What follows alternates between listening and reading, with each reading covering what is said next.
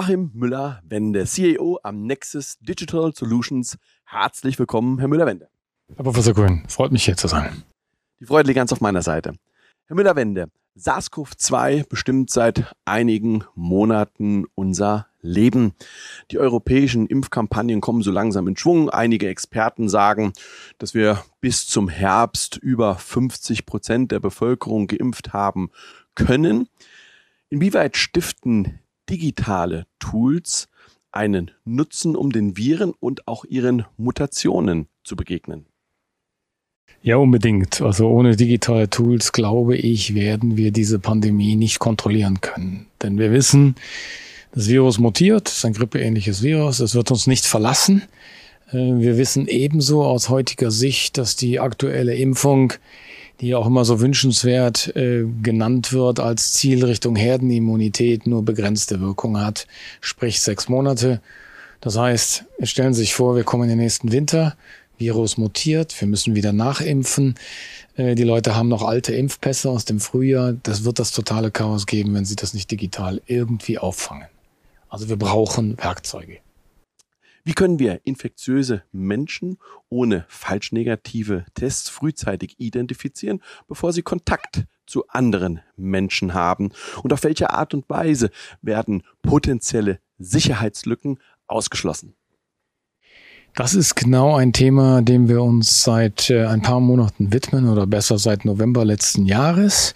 Äh, wir sind in der Fertigstellung einer App, die wir Sesam Green Pass nennen, die äh, sich anlehnt an das, was die EU seit Oktober, äh, seit, Entschuldigung, seit äh, März, Mitte März fordert.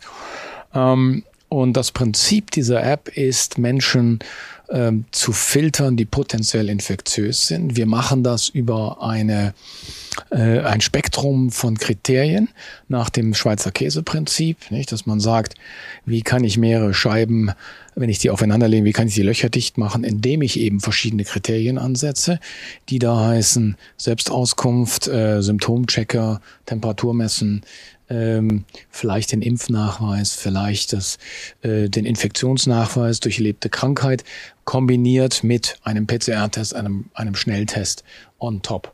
Ähm, die Rahmenbedingungen müssen natürlich die Gesundheitsbehörden vorgeben. Aber wir sagen, äh, wenn ich mehr als ein Kriterium anwende, dann werde ich sicherer. Und dann kann ich, wenn ich ein digitales Medium habe, Menschen vorher filtern.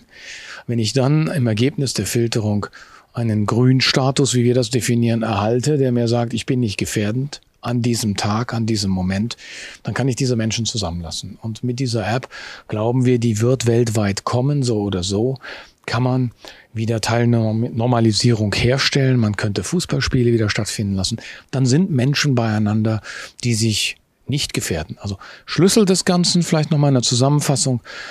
Mach Transparenz transparent, was du für einen Immunstatus hast, selber, für dich selber, weil du Verantwortung trägst und zeig es allen anderen.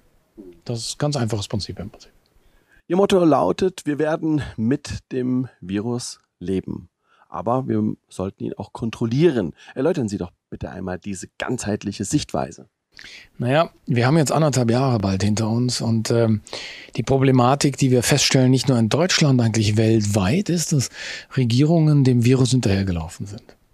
Äh, auf eine Art ist das bitter, weil es eigentlich nur gesunden Menschenverstand braucht. Das Virus mutiert, wie wir aus diesen verschiedenen Mutationen England, Indien etc. gesehen haben, Brasilien. Das wird auch weiter so gehen, das sagen die Experten. Insofern ist davon, müssen wir einfach davon ausgehen, vom schlimmsten Fall, das Virus wird nicht ausgerottet werden können.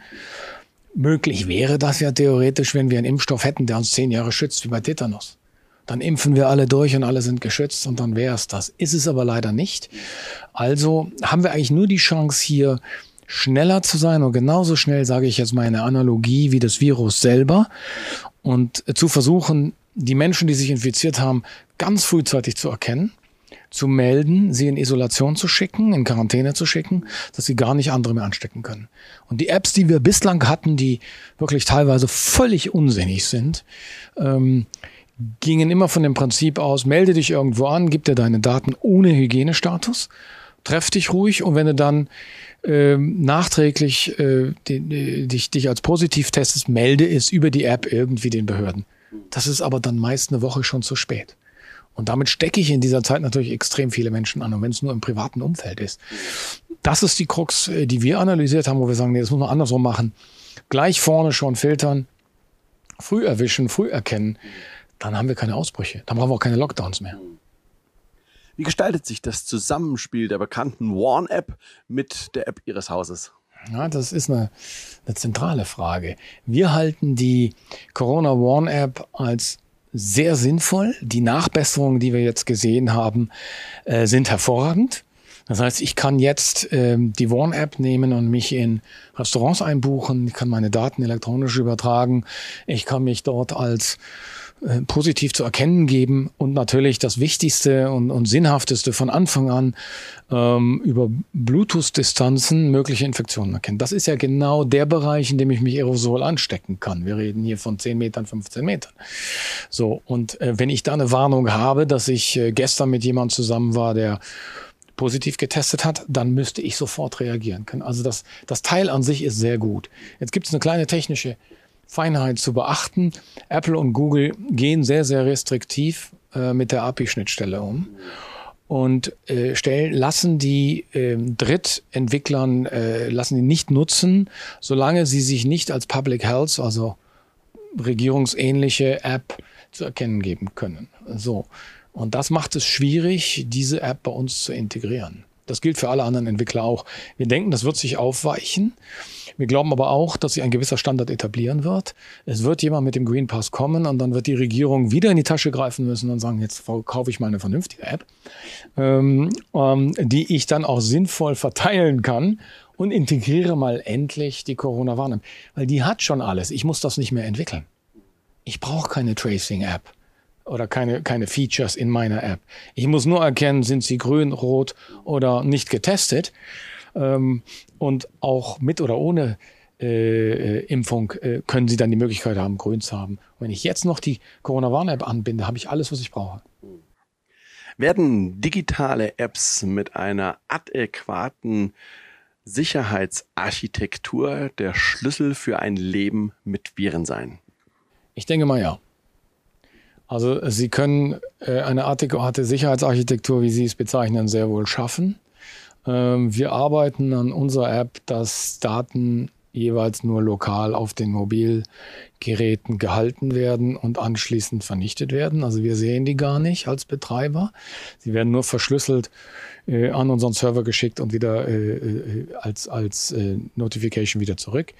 Ähm, das heißt, ähm, ja, das ist machbar. Herr Müller-Wende, vielen herzlichen Dank. Dankeschön. Hat mich gefreut.